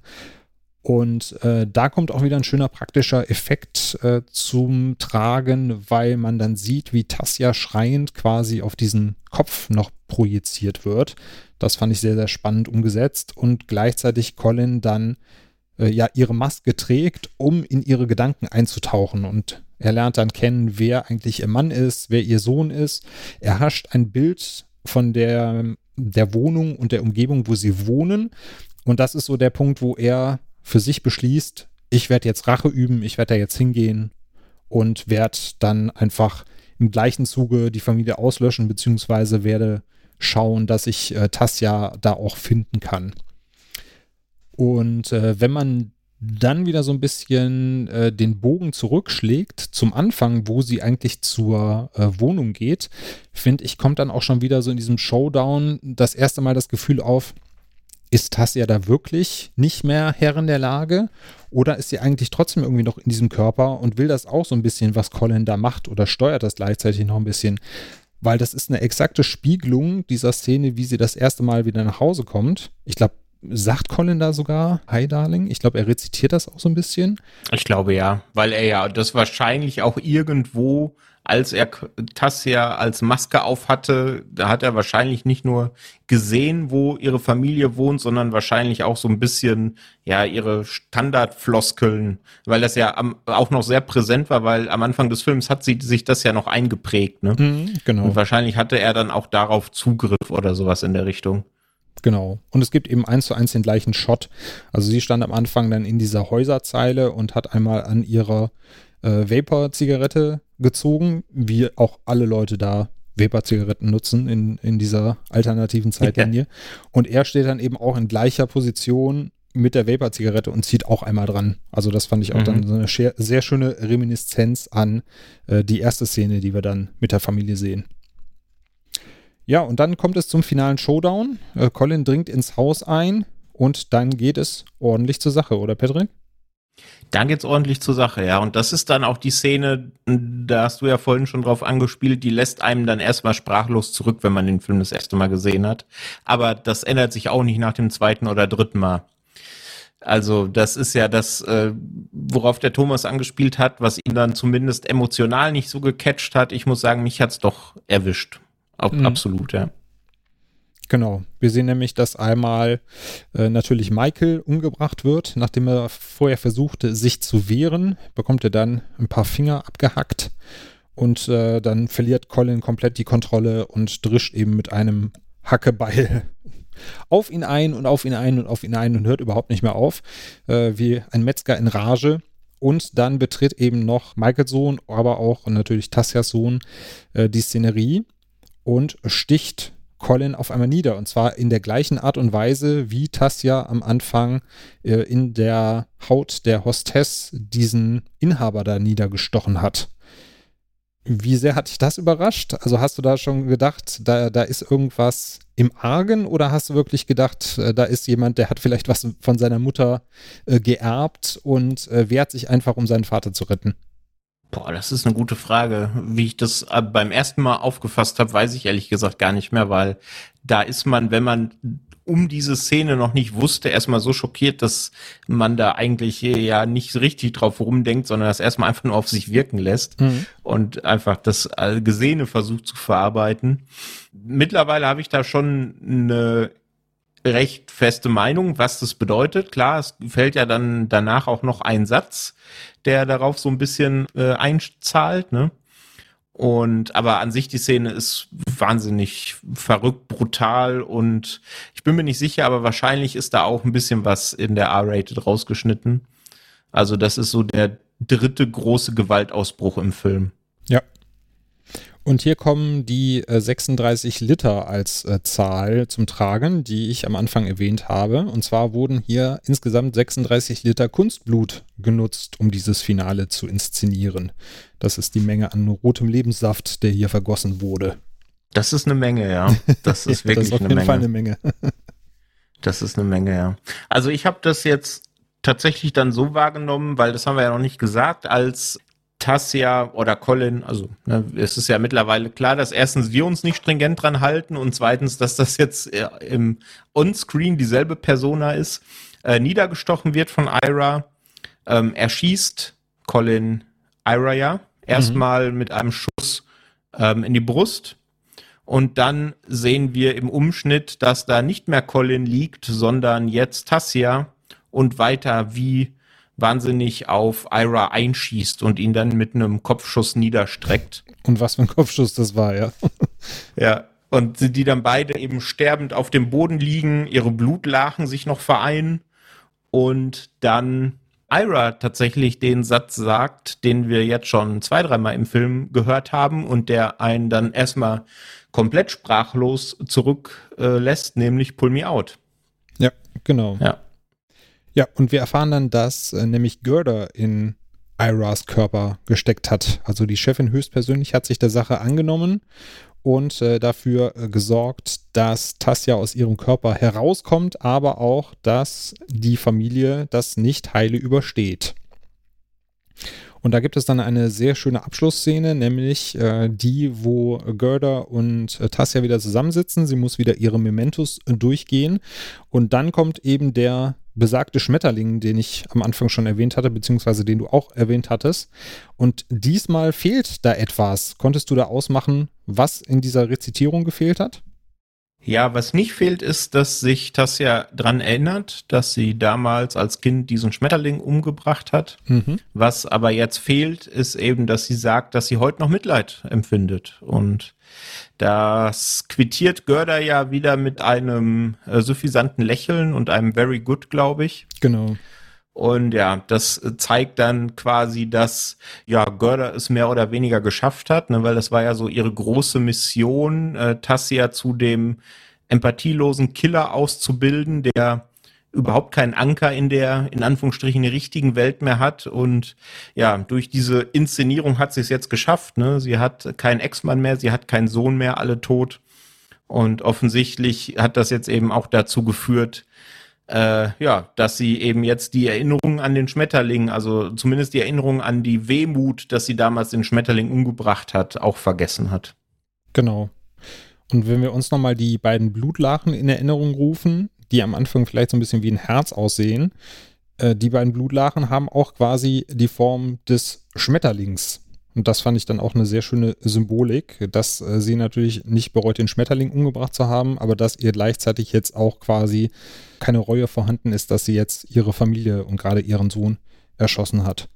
Und du hast es ja auch gerade schon so schön gesagt, es ist ja zu sehen, dass Tassia den finalen Schuss vollführt. Also Colin ist zwar derjenige, der am Anfang abdrückt, um sich zu wehren, aber Tassia gewinnt dann wieder die Oberhand und sie ist dann eben diejenige, die sich von ihrer Familie lossagt. Und was ich noch ganz schön fand, ist, dass ähm, es ja vorher auch diesen Dialog gibt zwischen den beiden, äh, wo auch Colin so ein bisschen sagt, äh, Tassia wäre wie ein, wie ein Wurm, der sich in seinem Kopf ausbreitet, aber gleichzeitig Tassia eben auch so ein bisschen im, im Zwiegespräch mit ihm ist und auch selber sagt, dass sie nicht mehr weiß, wer sie eigentlich ist und ob sie ihre Familie überhaupt von sich aus liebt oder ob es irgendein Charakter ist, den sie mal äh, besessen hat der diese Liebe zur Familie entwickelt hat. Ja. Und das ist der Punkt, äh, an dem der Film einem dann komplett in die Parade fährt und man selber nicht mehr weiß, was man glauben soll. Absolut, ja. Also für, für mich hat es dann Görder eben geschafft, durch diese ja, grausame Tat am Ende, dass sie Ira übernommen hat, eben äh, Tassia dazu zu bringen, ihren eigenen Sohn umzubringen und deswegen quasi ihr Lebenswerk geschafft hat und eine ja würdige Nachfolgerin als empathielose Auftragskillerin heranzuzüchten. Ne? Genau. Richtig. Und das ist natürlich, also wenn ah, wenn man das beim ersten Mal, äh, wie gesagt, habe ich das ja noch nicht gecheckt, da hat mich einfach diese Drastik des Endes ähm, mir einen Schlag in die Magengrube gegeben, aber wenn man jetzt mal drauf rumdenkt und das unter der Prämisse nochmal guckt und dann die Endszene äh, nochmal anschaut, da lässt einen das nochmal einfach, einfach durch die inhaltliche Wucht mit einem Schlag in die Magengrube zurück. Also es ist ja einfach ein wahnsinnig effektiver, harter, großartiger Film. Auf jeden Fall.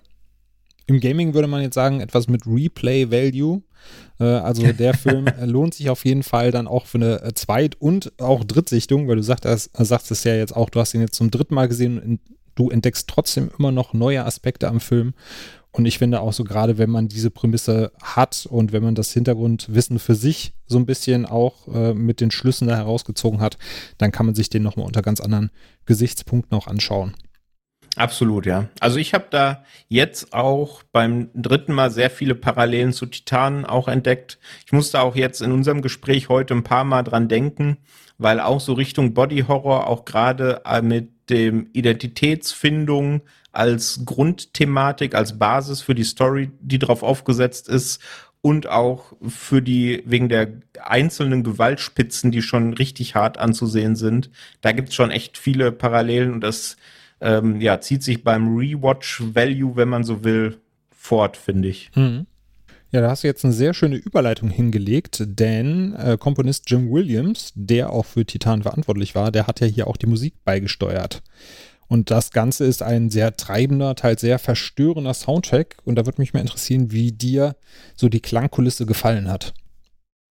Ja, du hast gerade gesagt, ne, treibender, verstörender Soundtrack, also genau das, was der Film ja eigentlich durch seine Visualität auszeichnet, ist eben hier auch im Score äh, vertreten. Ne? Also man wird durch den Film gepeitscht. Es ist aber nie so, dass es zu aufdringlich ist, finde ich. Mhm. Klar, es kommt sehr in den Vordergrund in diesen ja sehr weirden Body-Horror-Momenten. Wir hatten es vorhin, als sich die beiden quasi auseinanderreißen ähm, da ist es ja sowohl von der Visualität eben mit ganz merkwürdigen Farben realisiert, als eben auch durch den Score, der dann nochmal so richtig eins drauflegt. Äh, da tritt er so ein bisschen im Vordergrund, aber grundsätzlich zahlt er eben auf die ja, grandiose Audiovisualität von dem Film ein. Ja. Hat mich auch so ein bisschen an Silent Hill in manchen äh, Aspekten erinnert. So diese Art und oh, Weise, ja. wie dann Effekte verzerrt worden sind oder dieser leicht industrielle Klang, der da zu hören ist. Fand ich auf jeden Fall sehr, sehr So ein toller Film, einer der besten Videospielverfilme. Aber das haben wir an anderer Stelle, glaube ich, schon Achso, mal ich dachte besprochen. jetzt eher an den Original-Soundtrack. Ach so, den Original-Soundtrack. Ah, genau, ja, okay. Ja. Okay, ich dachte, du meinst den vom Film. Ja, ja ich glaube, der ist ja auch von Akira Yamaoka. Mhm. Ich glaube, der hat den auch zum Film gemacht oder zumindest teilweise beigesteuert. Und das Farbspiel hast du ja auch gerade schon sehr schön angesprochen. Also das fand ich auch auf jeden Fall etwas, was herausgestochen ist. Äh, gerade, dass diese Szenen im, ja, in den Gedanken in Rottöne gehalten worden sind, während so die, die Farbe in der realen Welt eher blau war. Also viele der Autos waren blau, die, ähm, die Anzüge der Mitarbeiter von Zoo hatten dieses hellblau. Da fand ich auch auf jeden Fall hat Brandon Kronberg eine schöne Identität geschaffen, mit der man dann da arbeiten kann. Und das Ganze wurde ja auch auf jeden Fall auch praktisch gemacht. Äh, hast du den Aspekt da auch gesehen im, im Making-of? Genau, das habe ich mir auch angeguckt, wie sie dann mit äh, diversen Farbfolien vor der Kamera rumfuhrwerken. Kronberg selber auch, der dann noch mit einer Taschenlampe auf diese Folie leuchtet, damit irgendwelche weirden äh, Farben durch die Kameralinse zum Vorschein kommen. Also das ist erstmal Respekt vor dieser Arbeit und Respekt davor, dass man das praktisch äh, ausführt. Also wirklich, da lohnt es sich, wenn man da jetzt äh, sich da die, äh, die Blu-ray gesichert hat. Ich habe mal nachgeschaut. Wir haben jetzt die amerikanische Blu-ray gesehen, weil die deutsche, die wird ja jetzt gerade veröffentlicht. Aber auf der deutschen Blu-ray sind dieselben Extras drauf. Das heißt, da empfehlen wir, denke ich, beide, sich die, das dreiteilige Making-of anzugucken, ein Teil davon widmet sich ausschließlich den praktischen Effekten und das ist schon, ja, einfach, da, da sieht man den Film noch mit anderen Augen, wenn man das weiß, finde ich. Auf jeden Fall. Also gerade weil wir auch eben so dieses Organische, dieses Greifbare äh, erwähnt haben. Und das sieht man da eben auch wirklich sehr deutlich, dass da in jedem Aspekt drauf geachtet wurde, möglichst wenig am Computer zu machen, das alles möglichst greifbar aussehen zu lassen, damit man auch das Gefühl hat, das ist eben nur eine Paralleldimension oder ein paar Jahre in der Zukunft entfernt, was da passieren könnte. Mhm. Das ist ja auch was, was äh, die, die DarstellerInnen in, dem, äh, in den Interviews gesagt haben, dass Brandon Cronenberg jemand ist, der sehr genau weiß, was er erwartet und was er will und der das sehr genau in seinem Kopf schon ja vorbereitet hat und das dann auch genauso ausführen will. Und diese Stringenz, finde ich, die merkt man eben auch in der Visualität und auch hier eben, was du gerade gesagt hast, dass er einfach darauf achtet, dass hier möglichst viel praktisch erledigt wird. Er sagt ja auch bewusst, er ist jetzt kein CGI, äh, niemand, der CGI ablehnt, aber er hat, glaube ich, zwei Aspekte, weswegen er praktische Effekte vorziehen würde. Einmal dass es eben einfach noch anders wirkt on camera, dass das dem Ganzen eine Haptik, eine Schwere, ein Gewicht gibt. Und das zweite, dass man durch den Prozess, weil das Ganze ist ja dann nicht so, dass man irgendeinem äh, Digital Artist sagt, mach das mal bitte so und so, der macht es und kommt dann mit dem fertigen Effekt zu dir zurück, sondern man macht das ja gemeinsam am Set und dass man da noch ganz andere Dinge in dem Prozess finden kann, die man vorher sich gar nicht so im Kopf zurechtgelegt hat, die dann vielleicht viel besser funktionieren im Ende. Aber das finde ich dann auch so schön, dass er eben sich sehr bewusst ist über sein eigenes Tun, ne? dass er nicht sagt, er, dass er keiner ist, der CGI verteufelt, sondern er sagt einfach, jetzt für diesen Film, für meine Vision vom Possessor, waren es einfach die praktischen Effekte, die das, äh, ja, die für die Audiovisualität am zuträglichsten sind. Er sieht das Filme machen ja auch als kooperativen Prozess und da sagt er auch, dass er das am Set, wie du es gesagt hast, für sinnvoll erachtet und auch für kreativer und äh, produktiver, als wenn er jetzt äh, jemandem sagen würde, mach das bitte so und er kommt zurück und du hast das Ergebnis und dann musst du aber nochmal nachbessern und da bist du quasi in so einem asynchronen Austausch und irgendwie ist es nie so, wie du es dir vorstellst, statt dich dann einfach mit jemandem dahinzustellen und das wirklich praktisch äh, vorzuführen, auf jeden Fall. Ich kenne ihn jetzt natürlich nicht persönlich. Ich kann auch nur so aus Interviews äh, sagen, wie er sich da gibt und aus Ausschnitten, äh, wie gedreht wurde. Aber er macht auf jeden Fall auch einen sehr sympathischen und auch sehr geerdeten Eindruck. Also so geerdet, wie der Film an sich ist, in der Art und Weise, wie er, wie er wirkt, äh, wie greifbar er wirkt so wirkt er irgendwie auch. Teilweise denke ich, wenn ich äh, introvertiert bin, was ist dann Brandon Kronberg, weil der wirkt dann teilweise schon so ein bisschen zu introvertiert für einen Regisseur. Aber äh, das macht ihn auf jeden Fall auf eine gewisse Art und Weise genauso greifbar und so sympathisch wie den Film auch. Ja, schwimmt bei mir so im gleichen Fahrwasser wie Ari Aster. Mhm. So wie ich den zumindest auch aus Interviews kennengelernt habe. Ne? Eigentlich auch sehr in sich ruhend und sehr, ja, eher introvertiert als extrovertiert, aber halt wahnsinnig klar in seiner Vision ne? und einfach wahnsinnig großartiger Handwerker. Also da bin ich bei beiden mittlerweile gleichermaßen gespannt, was uns da in der Zukunft noch alles erwartet. Ja, definitiv. Du hast ja auch in die Deleted Scenes reingeschaut. Du hast jetzt eben schon mal eine angesprochen. War da noch eine weitere dabei, äh, wo du sagst, die ist auf jeden Fall erwähnenswert, beziehungsweise vielleicht auch schade, dass die es nicht in den Film geschafft hat? Also es waren in Summe drei und ich muss sagen, ich verstehe bei allen, weswegen sie sie weggelassen haben. Zum einen die Szene mit Reed, also dem Bruder von Ava, der das Imperium erben soll. Die haben wir ja vorhin schon kurz angesprochen. Dann gibt's noch eine, die eine Panikattacke von äh, Tassia zeigt. Sie ist da in einem Hotelzimmer, was offensichtlich so ein bisschen ja ihr Headquarter ist, in das sie sich immer zurückzieht vor und nach Aufträgen, so wirkt's ein bisschen. Und sie da sagt, dass sie langsam die Kontrolle verliert und dass es häufiger vorkommt, dass ja der Delinquent, den sie gerade übernimmt, so ein bisschen ähm, ja äh, ein bisschen die Kontrolle selbst übernimmt und sie deswegen die Kontrolle verliert. Und das erzählt sie einer, ja, ich habe es mal so ein bisschen eingeordnet als Unternehmenspsychologin oder sowas, die da auch wieder auf so einem typischen riesigen Screen in diesem äh, Hotelzimmer zu ihr spricht. Also das ist eine der Szenen und ich finde, das braucht's nicht, weil das so ein bisschen dieses äh, Show Don't Tell, was Possessor ansonsten großartig macht, finde ich ein bisschen ähm, ja konterkariert, weil hier sagt sie eben, dass sie glaubt, die Kontrolle zu verlieren und im Film sehen wir es ja eigentlich. Deswegen braucht sie die Szene aus meiner Sicht nicht. Mhm, genau, ja. Die dritte Szene ist nur eine ganz kurze, da wacht Tassia schon als Colin auf und da soll sie dann für Görda, mit der sie ja connected ist, äh, gewisse Übungen machen, damit Görda sich sicher sein kann, dass äh, die Connection zwischen beiden immer noch, immer noch besteht und da das Gleichgewicht noch herrscht. Da muss sie Zählübungen machen und solche Geschichten. Das okay. ist, ja, also das hätte den Film auch nur in die Länge gezogen. Ja, da kann ich dir nur zustimmen. Also gerade diese äh, Expositionsszene äh, mit der Psychologin, die brauchst dann tatsächlich nicht, weil der Film ja gewollt kryptisch ist über die gesamte Laufzeit und dann wirklich da ein bisschen mit dem Holzhammer zu kommen, hätte, hätte dem Film auf jeden Fall eher geschadet, als dass die Szene da etwas gebracht hätte.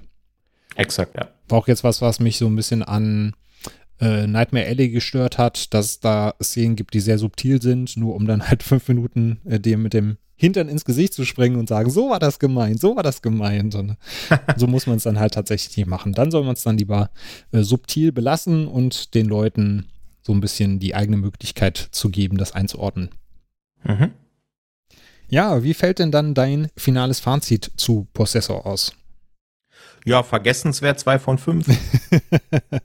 zwei, das ist aber ganz schön hochgegriffen. Von, von mir gibt es eineinhalb. Da hatte ich einen guten Tag. Beim dritten Mal hatte ich einen guten Tag. Da ist er von anderthalb auf zwei genau. gestiegen. Knapp besser als Cinderella. Ja, genau, genau. Oh Gott, bitte nicht. Ja, ich glaube, es ist schon durchgekommen, dass ich großer Fan bin von Possessor. Sonst hätte ich den jetzt nicht zum dritten Mal geguckt. Das erste Mal war damals beim Fantasy Filmfest auf der großen Leinwand. Da hat er mich ja sprachlos zurückgelassen und komplett weggeblasen. Und jetzt nach dem dritten Mal bin ich immer noch geplättet. Zum einen, wir haben es vorhin ausgeführt, von der Audiovisualität, generell von der Inszenierung von Cronenberg, dem Stil, den er da etabliert, aber eben auch dieser ja kompromisslosen Story, die in diesem weirden Sci-Fi-Setting angesetzt ist und dann im letzten Drittel zu dieser Rachegeschichte wird.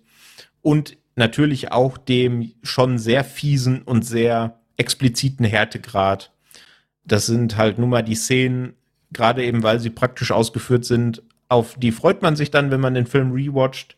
Aber auch das Drumrum hat beim dritten Mal mindestens genauso gut funktioniert wie bei den ersten beiden Malen. Ich liebe das Pacing. Also wie gesagt, er ist mit seinen 103 Minuten wirklich keine Minute zu lang. Da ist kein Gramm zu viel. Äh, es ist auch, was ich oft an Filmen ähm, positiv hervorhebe, dass Aufmerksamkeit belohnt wird. Ne? Also da gibt es auch durchaus Dinge, die einem beim ersten Mal ja nicht auffallen müssen, aber die fallen einem dann beim zweiten Mal auf. Es ist definitiv nichts zum Nebenher weggucken. Also auch wenn er irgendwann mal bei einem Streamingdienst landen sollte, dann empfehle ich den wirklich aufmerksam zu schauen, weil der Film belohnt einen dafür. Und in meiner ersten Letterboxd Review zum Film habe ich ihn einen räudigen Bastard eines typischen Nolan-Films genannt. Und ich finde, das, ja, dahinter stehe ich immer noch, weil er erzählt ja so ein bisschen so eine Nolan-eske Geschichte. Wir haben vorhin mit Matrix verglichen, aber auch so ein bisschen Richtung, gerade am Anfang Inception. Mhm. Aber ja, es ist ein großartiger Film. Ich werde den mit Sicherheit, wenn jetzt ähm, er über Turbine auf den deutschen Markt gekommen ist, ihn auch noch ein viertes Mal gucken. Deswegen äh, bin ich da Stand jetzt bei viereinhalb von fünf und würde ihn definitiv empfehlen. Ja. Eine Empfehlung bekommt er von mir auch. Ich kann da auch nur noch wenig hinzufügen. Also mir hat er durch die Bank weg äh, sehr gut gefallen die 104 Minuten, die flogen nur so an mir vorbei und gleichzeitig hatte man wirklich das Gefühl, man war halt mittendrin, weil man sich auch darauf einlassen musste, weil man schauen musste, dass man auch die bestimmten Nuancen mitnimmt, um das einordnen zu können. Ich habe ihn bei der bei der Zweitsichtung tatsächlich noch mehr lieben gelernt. Das erste Mal habe ich den mit dem lieben Simon gesehen. Das war aber schon der zweite Film an dem Abend. Entsprechend war die Aufmerksamkeitsspanne da nicht so hoch. Das heißt, ein paar Sachen hat man sich dann eher gewundert. Äh, bei der letzten Szene haben wir einfach nur da gesessen und gedacht, what the fuck, was sollte das und muss das sein? Muss der arme Junge jetzt noch irgendwie einen Kopfschuss abkriegen? Äh, da waren es dann nur in Anführungszeichen vier Sterne.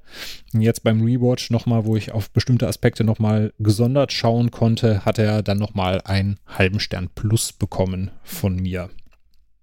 Ja, und wenn wir den lieben Thomas jetzt nicht außer Acht lassen, äh, der hat äh, Possessor mit dreieinhalb Sternen bewertet. Wie gesagt, er äh, fand die äh, Tassia dann nicht ganz so gut ausgearbeitet. Dementsprechend hatte das Finale für ihn keine allzu große emotionale Wucht, weil er eben mit dieser Familie und auch mit dem Hauptcharakter nicht so connecten konnte. Ansonsten fand er da aber sind, sind schon viele Cronenbergsche Anleihen dabei. Und weil er nur dreieinhalb Sterne gegeben hat, haben wir ihn halt aus dem Verkehr gezogen für heute. Nein, natürlich an dieser Stelle alles Gute, äh, Thomas wird schnell wieder fit. Ja, dem schließe ich mich an, werd schnell gesund. Genau. Ja, hättest du noch irgendwas äh, zu ergänzen, was dir noch eingefallen ist während der Besprechung? Ich glaube, wir haben alles abgehakt. Ich glaube auch. Dann bleibt uns nur noch zu sagen, äh, schaut Filme, geht ins Kino, schaut euch auf jeden Fall Possessor an. Spätestens, wenn er jetzt hier in Deutschland auf den Markt kommt und vielleicht sogar noch ein Kino-Release erhält. Das wäre auf jeden Fall was Feines. Und äh, schaut gerne auf filmtoast.de vorbei, da haben wir noch viele andere wunderschöne Filme für euch.